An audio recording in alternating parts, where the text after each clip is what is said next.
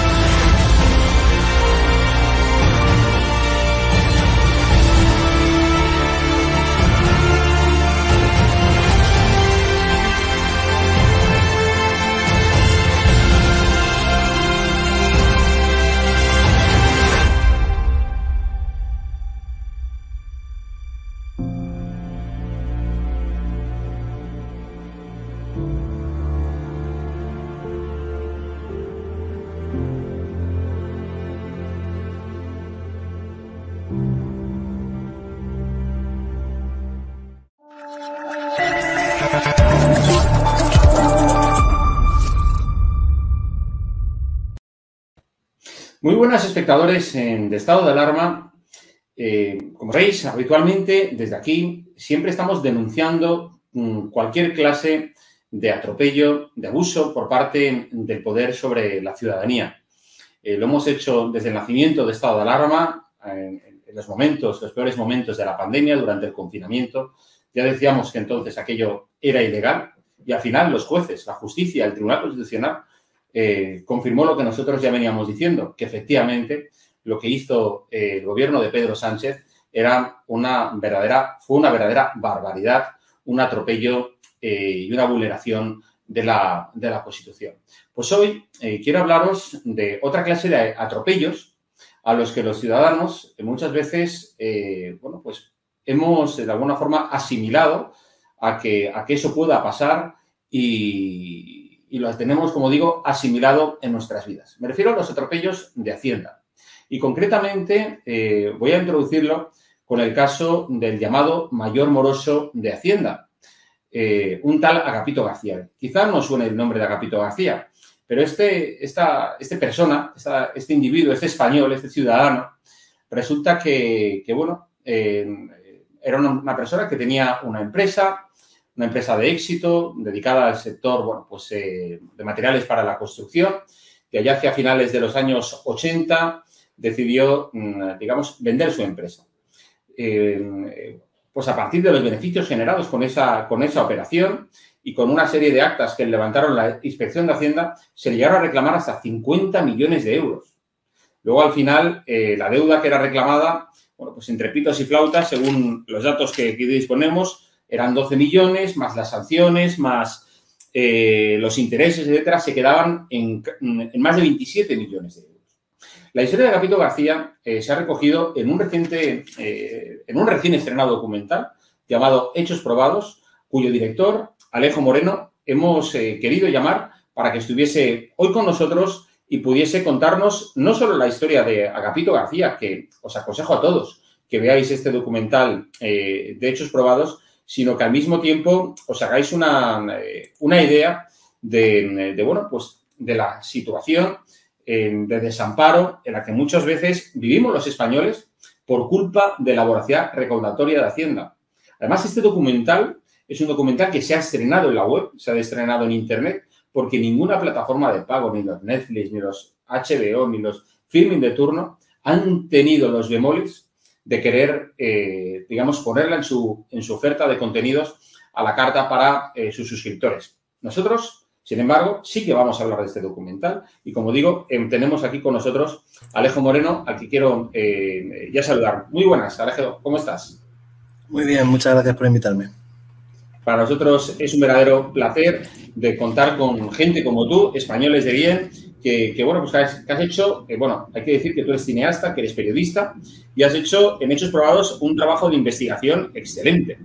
Eh, durante los 90 minutos eh, que, bueno, pues que transcurre el, documental, al final, bueno, pues uno, la lectura que hace, como yo estaba diciendo Alejo, es al final que Hacienda eh, forma parte de un sistema que es capaz de destrozar civilmente la vida eh, de muchos españoles. Has cogido el caso de Agapito García, pero lo cierto es que hay muchos Agapitos García que incluso todos podemos ser Agapito García, ¿verdad? Sí, sí, yo comparto su opinión. Eh, tras estos años de, investigación y de trato con mucha más gente, ¿no? Y con profesionales que todavía testan mucho más que yo, porque lo llevan día a día en su trabajo, eh, cómo está el termómetro de la relación entre el ciudadano y el Estado en vía tributaria.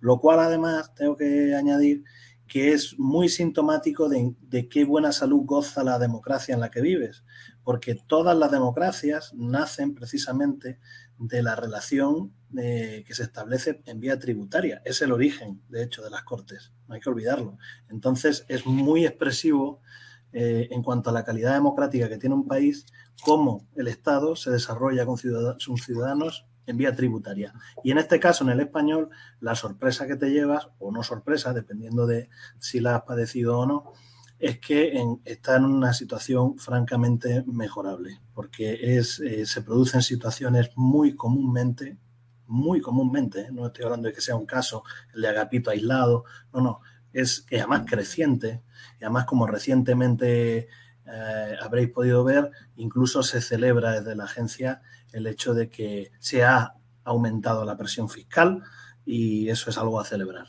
Esto es una cosa bastante seria.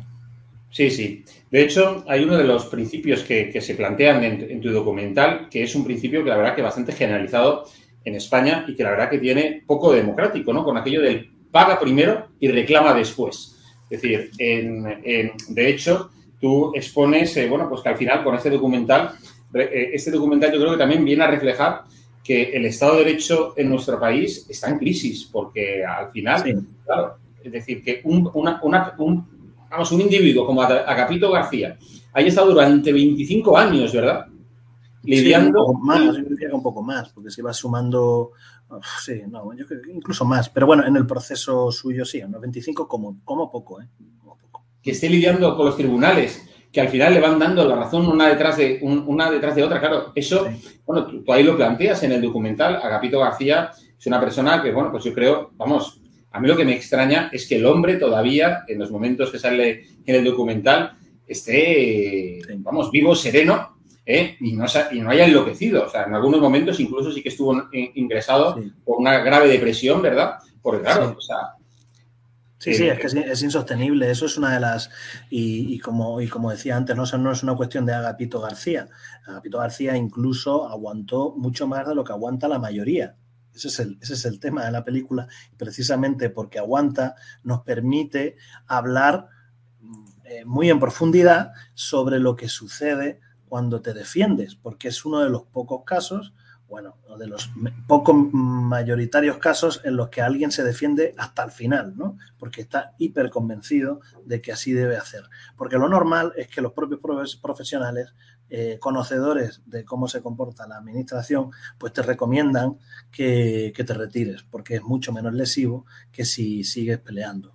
No obstante, hay que recordar, y siempre está bien recordarlo, que más del 50% de, de, las cosas que se llevan, es decir, de las disparidades que tiene el ciudadano con la agencia, las gana el ciudadano. Hombre, una, una organización, una administración que se equivoca más de la mitad de las veces y una, una, administración además tan bien dotada como la agencia tributaria, tanto tecnológicamente como intelectualmente, porque hay gente muy cualificada dentro de la misma, hombre, pues ya ya no sé, no sé si podemos hablar de falta de eficiencia o de prevaricación o casi prevaricación, ¿no? Porque es un poco sospechoso que dos o una de cada dos veces eh, al final el ciudadano tenga la razón, ¿no? Pero la verdad es que son muy pocas las personas que, que no se retiran. Esto también he leído en algún informe de la propia agencia alguna vez, que lo celebra también como un símbolo de su, Ah, ¿cómo decirlo así? De, su, bueno, de que, de que, hay poca, poca litigiosidad, cuando es todo lo contrario, ¿no? O sea, la litigiosidad es altísima. Cuando cualquier brazo administrativo está soportando una litigiosidad tan grande y sometiendo a los juzgados a una permanente revisión de lo que hace, alguien tiene que pensar que no sé, que algo no está bien, sea desde el punto de vista legislativo, porque las leyes no sean claras, las normas sean confusas adrede, etcétera, etcétera, o sea porque el comportamiento de ese brazo del Estado está siendo demasiado lesivo, porque no hay tanta litigiosidad en otros, en otros aspectos de la vida civil, porque sí lo hay en la vida tributaria, ¿no? Pues esto, esto hay que empezar a cuestionarlo muy en serio. Sí, sí, es decir, yo creo que pasa también en otras parcelas eh, de, la, justicia, pues por ejemplo en, el ámbito en el ámbito familiar, donde aquí ya hemos expuesto, por ejemplo, el caso de, muchos eh, bueno, pues, eh, individuos mayoritariamente hombres que, bueno, pues que sus exparejas les, les someten ejecuciones de embargo sin ser ciertas y de primero la justicia les despluma y, claro, luego ellos tienen que probar efectivamente que, se les ha desplumado de forma incorrecta, pero claro, pasa un poco como en el ámbito tributario. Eh, digamos, el daño ya se ha hecho. Entonces, luego tú ya has conseguido que te den la razón, pero ya han pasado dos años. Claro, mira, eso que tocas, yo no conozco tan en profundidad ese tema, ¿eh? pero no te, lo, no te lo puedo No, no, pero es que muy similar.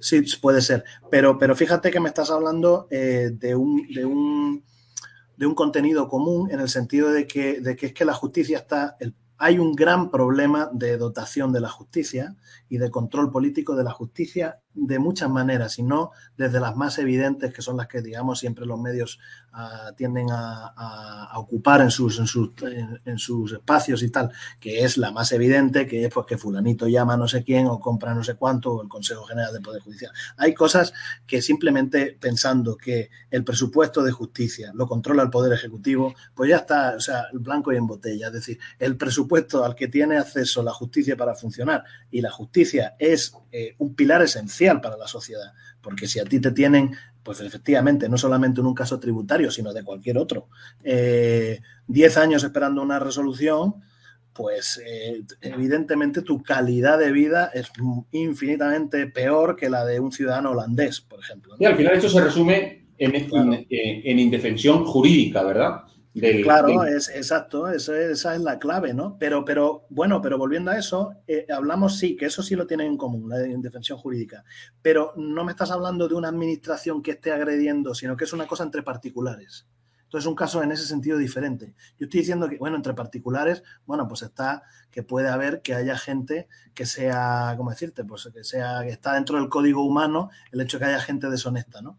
Pero, pero en la administración debería haber herramientas y un marco para que no sucediera tan habitualmente. Entonces, esa es la, la, diferencia o el matiz que yo sí añadiría, que siendo lo mismo en cuanto a las tardanzas judiciales, no es lo mismo en cuanto al agresor, porque el agresor en este caso es precisamente aquel que se supone que está ahí para garantizar tus derechos fundamentales, que es la administración.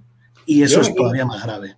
Claro, yo con una de las moralejas que me quedo de, de este documental es precisamente, eh, ya lo hacíamos mención antes, la crisis del Estado de Derecho en nuestro país. Yo lo he querido unir antes con, con el tema de, por ejemplo, con, la, con el confinamiento eh, durante el estado de alarma, ¿no? Es decir, eh, de qué manera, eh, bueno, pues se nos pisotea, se nos vulneran, o se nos, se nos genera una inseguridad jurídica tremenda como ciudadanos, como sujetos, pero al mismo tiempo la persona, el tío o la tía que tenga un restaurante, que tengan un local de ocio, o un comercio que se, los, que, se vieron, eh, digamos que del día a la mañana, se lo de la noche a la mañana se lo cerraban por, para cumplir con una norma que luego se demostró ser ilegal. Y nadie repara los daños ocasionados a, a, toda esa gente.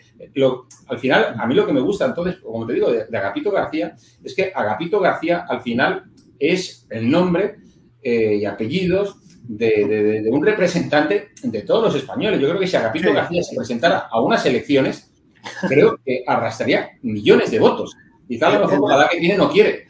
No, bueno, no está, está, ahora mismo en muy mal estado. Yo espero que se, se, vaya recuperando poco a poco, pero la verdad es que ahora mismo no está como, con la energía necesaria para eso. Sí lo estaba cuando, cuando yo lo conocí, que todavía tenía ciertas esperanzas eh, y, poco a poco ha ido desmoronándose. O sea que vivió como una subida y luego una caída de nuevo, porque es muy duro mantener estas cosas, eh, mantenerse en estas cosas que además se mantiene uno solo normalmente, porque al final acaba, es normal, o sea, la gente que te rodea no acaba de entender si ya es difícil para un profesional entender la complejidad de lo que ha sucedido para, para, para decir, oye, ¿por qué llevas 25 años peleándote con la administración? Menudo chorizo, algo habrás hecho, ¿no? Y claro, es muy difícil explicar a la gente que te rodea que no es así, ¿no? Que, que, que hay un motivo por el cual, entonces, eh, por más, y la gente se cansa, ¿no? De oírte, de tal, entonces, es que eso, es que es muy difícil enfrentarse a la administración, ¿eh? Es muy eh, complicado. Él efectivamente estábamos diciendo que se ha enfrentado durante más de dos décadas a, a, la agencia tributaria y, bueno, y la justicia le ha ido dando la razón. Entonces, ¿por qué él ahora, es decir, dos cosas que, que, que yo no tengo eh, y que, bueno, que interesa que la gente también lo tenga, lo tenga clara, de los 27 millones reclamados, al final sí. tuvo que pagar algo, no, no sí, tuvo que pagar hombre. nada, él ha estado pagando progresivamente desde el mismo momento en que te estás defendiendo por la vía contenciosa administrativa, que bueno, claro. si el documental... Porque si no te embargan, claro. Claro, tienes que llegar a acuerdos. Si no te, ahora, evidentemente, los veintitantos millones igual no los tienes como para desembolsarlos y punto. O si los tienes igual, te quedas a cero y ya no puedes seguir siendo un empresario, ¿no? Es decir, que todo eso depende de las circunstancias de cada uno. Ahí siguen reclamando a día de hoy 15 millones, ¿verdad? Sí, claro, el pago ya. El, pues es que ahora mismo ya es que las cifras. Ha pagado 12. Pero ha pagado, sí, más de 12. No, no, más de 16. ha pagado un montón, ha pagado más de lo que se le pedía originalmente, que ya las cifras te bailan. Y, todavía se le pide más de lo que se le, de, de la pena original, digamos, porque se, por, eh, precisamente por defenderse se han ido acumulando una serie de intereses, de demora, etcétera, etcétera, que incluso quitándole la sanción, la última, la última sentencia, que es bastante curioso que se le quite la sanción, eh, aún así, mm, pues la suma era desproporcionadísima. Es decir, yo no, no, sé si, si se llevara al ámbito, sé que es difícil trasladable, pero para que la gente lo entienda, si se lleva al ámbito penal, eh, yo creo que en España no hay penas tan severas ni para los asesinos, ¿eh? proporcionalmente hablando, claro, quiero decir, ¿no? Porque, porque, o sea, es, lo que tú has dicho al principio de la presentación. Tú has dicho 50 millones, serán 53. O sea, si es, la, lo primero que le piden a, a, esta persona que ha hecho un beneficio de 12 son 53 millones. Entonces, no sé si podemos llegar a calcular el impacto que es para un individuo que se llama Agapito García, que no es Emilio Botín porque es que esto hay que, que Emilio Bertín tiene todos los recursos del mundo y todos los apoyos del mundo para defenderse. Este hombre es un señor que hizo dinero, se ha tirado 35 años de su vida trabajando, ha tenido la fortuna de pegar ese pelotazo con esa... Está mal que diga pelotazo, pero digo pelotazo en el buen sentido, ¿no? El hecho de que una multinacional le compra su empresa porque ha tenido una, una brillante gestión durante 35 años y la empresa ya vale algo y ahora después de eso llego yo, llamo a tu puerta y te pido 53 millones de 12 de tu beneficio. Hombre, eh, alguien tiene que ver, no, es, no, hay, no hace falta ser un economista para entender que es, es un abuso completamente desproporcionado, ¿no? Y que esto hunde a la persona, es que nada más que cuando ves las cifras y haces los cálculos dices, pero bueno, que si pierdo, tengo que pagar 53 millones, o sea, voy a la cárcel porque me están llevando por la vía penal. Una persona claro. que hasta ese momento era muy respetable. Hombre, yo creo que estas cosas no, no, no son como. Ahora, Agapito García, ahora mismo, eh, en fin, eh, ¿de qué vive? Porque entiendo que tendrá embargado todo. Pues, pues muy difícilmente, hombre, yo no conozco su, su tan en profundidad, su, pero muy difícilmente, porque además creo que le quedó la pensión más, más, más rebajada de todas, por estas cosas que se hacía de que te calculan los, la pensión con los, a pesar de que él ha pagado verdaderas fortunas durante toda su vida, porque no solamente, ojo, no solamente ha pagado todo esto que le pedía Hacienda, sino que cada año, evidentemente, por sus beneficios empresariales, ha pagado y después él habrá pagado su seguridad social a la cotización más alta. Bueno, pues claro, esto... que sí sé es que le están dando lo mínimo, que son 600, 700, una cosa así.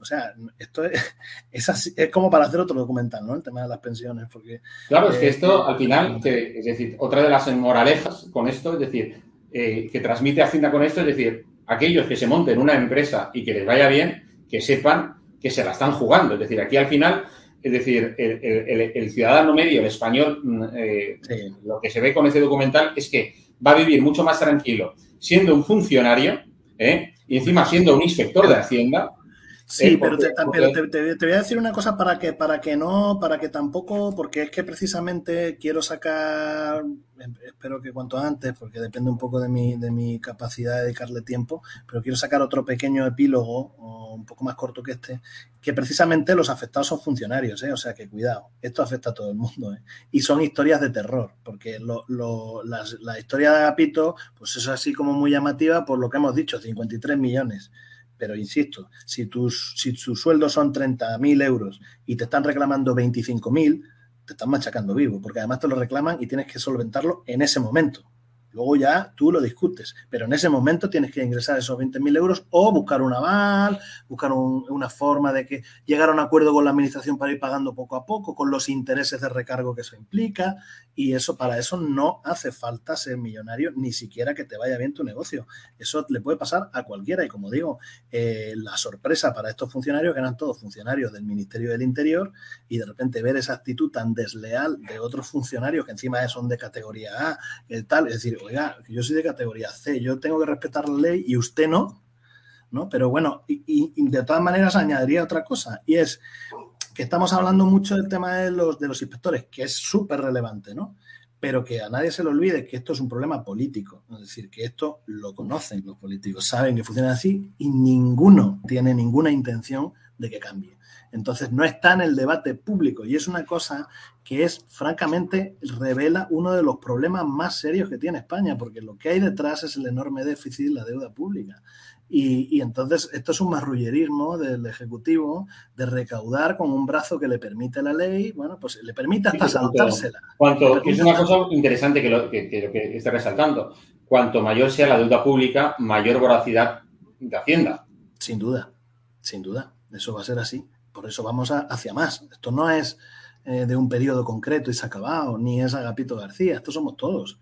Y por eso sube la presión fiscal y salen aplaudiendo. ¡Ay, qué maravilla! ¿no? Exacto. ¡Qué maravilla! ¿Por qué? Hemos pasado de la Hacienda somos todos a Agapito García somos todos, ¿verdad? Pues, pues, pues, pues yo diría que sí, que lamentablemente sí. Es más, eh, como digo, es que además una de las cosas que suceden muy habitualmente es que incluso con sentencias del Tribunal Supremo dando un varapalo sobre una norma o una ley que se está aplicando mal o lo que sea, eh, incluso con eso sobre la mesa, eh, las diferentes agencias sean autonómicas, o sea, siguen saltándosela a la torera o inventan una norma una ley para darle la vuelta a la ley. O sea, que hay una deslealtad institucional gordísima y lo hemos visto recientemente con el tema de las plusvalías, ¿no?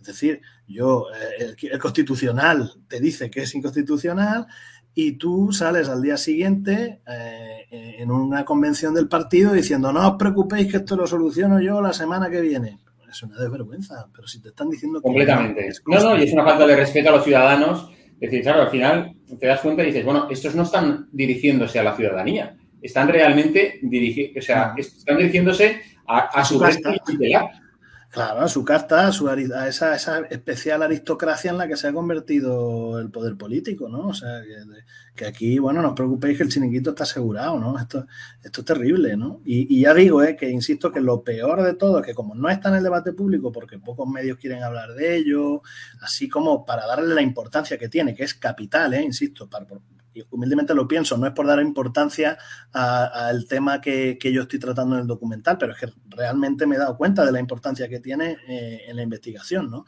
Esto va a ser capital, porque como tú has dicho antes, afecta a las empresas, y si afecta a las empresas, afecta a, la generación de puestos de empleo, y por lo tanto afecta a la inversión. Entonces, nos afecta a todos, de una manera o de otra, hasta el que no va a por el Hacienda, ¿no? Entonces, es un tema tan importante, y luego aparte también por el respeto al derecho, que es una cosa que, francamente en este país parece que es que no nos importa en absoluto, ¿no? O sea, que, bueno, que el ejercicio del derecho sea mejor o peor, pues, pues parece que no es un tema. Fíjate, yo me quedo con algunas frases que se han dicho en el documental, eh, como dice, por ejemplo, aquello de que se dice de que Hacienda tiene unas garantías y privilegios desproporcionados, eh, para nada en comparación con como tienen eh, los ciudadanos, como ante Hacienda, primero, como decía yo antes, tienes que pagar primero para luego poder reclamar. Eh, como decía también eh, Javier Gómez Taboada, uno de los, eh, vamos, de los, de los expertos que has contado en, para Magnífico. de tu documental, que dice que es que a la administración, es decir, sí, a la administración se le presume una veracidad y una legalidad que está por encima de lo de los ciudadanos. Eso es tremendo, o sea, eso no es un principio democrático de Estado de Derecho. Eh, eh, la, presunción de validez está activa hasta donde sea en tres países en Europa, eh, en el donde tiene mayor, mayor fuerzas en España, pero está en Francia, Italia y, España, curiosamente todos de la cuenca mediterránea. En Alemania no existe, no existe en Holanda, no existe. Bueno, eso pues igual es herencia de la época, sí, de Napoleón, yo que sé. es, es, herencia napoleónica y lo curioso de todo es que esto no, no es para cambiar esto. para, cuatro años, para cuatro años que estuvo Napoleón, joder, la, que, lió. La que lió, sí, sí. Bueno, es que él hizo un brazo administrativo muy fuerte, ¿no? Él se caracterizó por eso. Pero digo que para cambiar eso no hace falta un cambio constitucional. Es algo que en el Congreso de los Diputados se podría debatir y se cambiaría en, en dos horas. Es decir, ¿por qué no lo propone ningún político? sería quitarse, bueno, pues porque sería quitarse una, herramienta para ejercer eh, presión sobre los ciudadanos. ¿Por qué lo iba a hacer? Si no hay una demanda social, ¿no? Pero claro que lo saben lo que significa tener la presunción de validez. Hombre, si está lleno de abogados del Estado el, el Congreso de los Diputados, claro que lo saben, por supuesto que hay que destacar Hay que destacar también, Alejo, que bueno, que tu, documental eh, nace eh, bueno, a raíz de ese manifiesto, ¿verdad? Del manifiesto, del manifiesto de Declaración de Granada, en, la cual 50 eh, expertos, catedráticos, eh, bueno, miembros incluso de la propia agencia tributaria denunciaron ¿eh? en, Granada, bueno, pues los abusos, ¿verdad? Y arbitrariedades de la agencia tributaria. Sí, efectivamente. Eh, sí, es que fue una, fue como la, la iluminación ¿no? que, tuvo, que tuve yo, como decir, ostras, eh, porque leyéndolo entendí que ya no estábamos hablando de un problema de simplemente tributario, ¿no? sino que lo tributario, como decía al principio, revela eh, pues si hay o no hay separación de poderes en un país efectiva, si eh, el Estado de Derecho es efectivo o no, etcétera. Y lo que ellos estaban diciendo es que, cuidado, ya no. Y de hecho el otro día una persona de los firmantes me llamó después de ver el documental, me felicitó, me dijo, tenemos que vernos y tal, porque yo ahora te puedo decir que francamente para mí el Estado de Derecho en España se ha acabado. Por el comportamiento que estoy viendo, ¿no? O sea, eh, y, no te lo dice eh, en la taberna de al lado tu amigo, tu colega, te lo está diciendo gente que está todo el día con este tema y que son catedráticos de importancia, que no son te quiero decir que no es una conversación tomándose un cubata, ¿no? Que es una cosa bastante más seria. Sí, sí. Oye, em, yo, eh, bueno, he visto que también en tu documental entrevistas a muchos eh, antiguos eh, profesionales de la agencia tributaria que te dan la razón en tu planteamiento en cuanto a esos abusos, arbitrariedades de la propia agencia tributaria. Y la pregunta que uno se hace como espectador es decir, bueno, si estáis de acuerdo con lo que dice y, y, esa situación la veíais, ¿por qué no hicisteis nada para cambiarla cuando estuvisteis ahí? bueno, más que darme la razón, cuidado, ¿eh? me revelan, porque no es que, me, no es que me, dan la información, o sea, que es un proceso de, investigación, podrían callarse. O sea, no es que me digan, sí, efectivamente, esto es así, sino que ante mi pregunta contestan, ¿no? Y en su defensa, en la defensa de los que, pues tengo que decir que, que hasta donde yo sé, em, ellos no han estado precisamente en las etapas más duras. Hay que tener en cuenta que ah, quizá lo que es el concepto de cómo es la, la agencia nace con Borrell, eh, y de ahí empieza ya increciendo. Y luego ha habido etapas de más, más garantes para el ciudadano también porque no había un problema de déficit tan, tan acuciante. Es, francamente, cuando empieza la crisis y empieza al Estado a notar que tiene un grave problema y que ha metido en la cabeza, o sea, hasta el fondo en, en el saco, cuando, pues claro, se tienen que activar todas las, fuerzas veladas que hay para poder recaudar allí donde se pueda, no donde se deba necesariamente, sino donde se pueda. Y estas personas, pues concretamente no estuvieron, estuvieron viéndolo venir, pero no estuvieron en ese momento precisamente en, en colaborando, ¿no? Pero bueno, Además, muchos de ellos han, sí que han denunciado habitualmente este tipo de cosas, porque sí saben cómo funciona. Y algunos sí hace algún mea culpa en las entrevistas, que yo he hecho. Pasa que todo no cabe en, un documental, ¿no? Son muchas horas de entrevista. Pero algunos sí me ha hecho un mea culpa decir, yo apliqué esta herramienta o inventé esta herramienta o desarrollé esta herramienta para la administración para que no se nos escaparan determinados eh, fugas que teníamos de defraudadores clarísimos de libro y al final se ha convertido en una herramienta no ya para evitar esas fugas muy claras, sino contra todo el mundo. es decir, que, no se habían pensado para eso, ¿no? No se habían pensado para, para, dotar a la administración de ese privilegio tan fuerte. Y al final, con el devenir de los años, pues se va relajando, se va relajando, la goma se va estirando y al final resulta que la administración cuenta con un, lo que era una pistola, pues ahora se ha convertido en, en un cazabombardero, ¿no? Pues sí. Oye, y vamos a ver, ¿has intentado o intentaste ponerte en contacto, por ejemplo, con el ministro Montoro?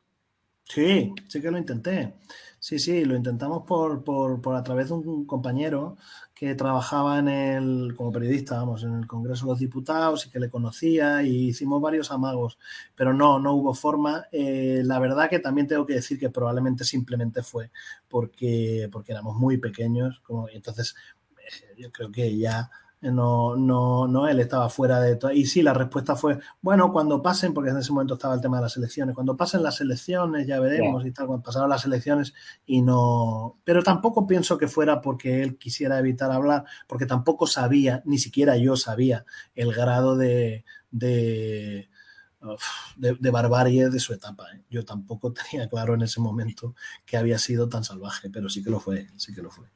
Desde luego, desde luego. En mi opinión, vamos, en mi opinión, y después de oír a los que he oído, que son gente que además eh, ha trabajado con él. O sea, que... que, que eh, podríamos decir incluso por la experiencia que has tenido, que ha sido, pues no sé, los últimos 25 años la etapa más dura de voracidad por parte de Hacienda sobre todo yo creo que desde el 2008 en adelante, una cosa así, 2008, 2009, desde cuando empieza la crisis, ya te digo, esa es la más seria. Ahora, desde, desde, antes, sí, claro, ese es el tema. Cuando, cuando, yo, estoy, cuando yo estoy terminando, bueno, cuando estoy, cuando ya empiezo a terminar, digamos, los esbozos de entrevistas, me queda muy poco por hacer, yo empiezo a montar, caemos en, en la pandemia. Y ahí me doy cuenta de que, o sea, el documental, si antes tenía sentido, ahora lo tiene mucho más, porque, porque claro, veo lo que va a pasar. Y lo que va a pasar es que vamos a, evidentemente, o sea, ese parón económico va a ser, o sea, si ya teníamos una deuda adquirida, que además de la que no se estaba prestando la debida atención, pues ahora ya imagínate, ¿no? O sea, mucho más. Entonces, cuando yo estaba realmente, estaba en mi casa encerrado, como todos, montando, como, un poseso, y, sufriendo realmente, porque, porque veía, digo, madre mía, esto va a ser la hostia, o sea, porque va a ser todavía peor que el 2008 y 2010. Hablo de, en términos recaudatorios, ¿no? No hemos visto todavía ni el principio, o sea, va a ser todavía peor. O sea, esto va a ser la, hostia de verdad. ¿eh? Lo que pasa es que yo, yo, la verdad que me ha sorprendido que todavía no haya caído como una losa tan fuerte. Yo creo que es porque estamos en Europa, Europa calibra un poco las cosas, manda un poco de dinero, pam, pam, pues aquí va. Y parece que poco a poco, parece que todavía no se nota el golpe, la hostia todavía no se nota tan fuerte, pero va a llegar, y el momento en que llegue, que nadie le quepa ninguna duda, que el Estado repetirá la jugada, es decir, irá donde puede, como he dicho antes, o sea, no donde debe. Y donde puede es donde tiene datos. Y si puede retorcer los datos para ponerte contra las cuerdas, pues lo va a hacer. Y entonces, eh, por eso es muy importante, yo creo que el ciudadano español, mm, que en general somos muy vagos para eso, recupere su condición de ciudadano por encima de afiliado. O sea, que no compre tanto partidos como su ciudadanía y defienda su ciudadanía, porque no se le puede entregar eh, la fidelidad así como, no, no, porque tú eres bueno y me vas a salvar esta cosa mesiánica que tenemos en España, de que llega fulano y ya eh, la confianza 100% y tú haz lo que quieras. No, no, no, porque tienen unas prebendas tan fuertes que hay que someterlos permanentemente a cuestión. Y creo que eso lo tenemos que ejercitar, es decir, somos bastante responsables de la fuerza que han ido adquiriendo. Quizá también por desinformación, porque ellos eh, también controlan medios de comunicación y todo eso, entonces es difícil eh, ponerle cara al problema, pero hay que hacer un enorme esfuerzo por entender que esto nos afecta a todos transversalmente. Y yo creo que el documental, y de hecho el mundo en una editorial lo dijo y se lo agradecí mucho, porque la verdad que era inesperado completamente esa editorial, salió sin, sin yo saberlo, y decía que nadie busque la ideología del documental, no la tiene. O sea, esto nos afecta a todos. Y es verdad, es que nos afecta a todos. O sea, que nadie piense aquí que está libre porque vota fulano, vota vengano. No, no, van a llamar a tu puerta exactamente igual, porque nadie por sí solo se quita, eh, porque sí, un poder tan enorme, una capacidad de ejercicio del poder tan enorme. ¿no? Eso tiene que ser ciudadano que lo exija. Alejo, ¿cuántos visionados, si lo tienes ya medido, eh, del documental ha habido? Pese a que muchas. Sí, no lo tengo todavía medido, pero de momento es que llevamos poquito, ¿eh? Pero ahora mismo estaremos por entre los, no sé, mil y pico por ahí, en lo que es la, estrictamente en la página web. Está siendo complicado porque, mira, eh, para empezar, tenemos muchos problemas porque somos muy pequeñitos. Llegar a, la gente a que nos vean es muy difícil. Y luego, después, eh, el español en general tiene mucho prurito en pagar. Y esto, esto que en Estados Unidos la gente lo hace como una entrega, y lo, digo no como una cosa así iconográfica, sino porque lo conozco, ¿no? Eh, y en Estados Unidos es que como casi un orgullo, ¿no? El hecho de yo colaboro porque tiene que haber alguien independiente y entonces eso yo lo aprecio, lo valoro y, y este tío no solamente tiene que darle para pagar lo que le ha costado, sino que ojalá gane dinero para poder hacer otro, ¿no? Esa mentalidad en España no la tenemos y entonces pues a veces eh, algunas cosas sacarlas adelante son más complicadas. Pero bueno, yo confío en que, poco a poco sí que vamos a ir. O sea, no estoy, no estoy descontento, pero es verdad que se imponen muchas dificultades, como por ejemplo hacer llegar la propia asistencia del documental a la gente. Es muy complicado. Y, luego no me cabe duda de que ahí también tenemos a la administración pues haciendo de las suyas. O sea que tampoco es que.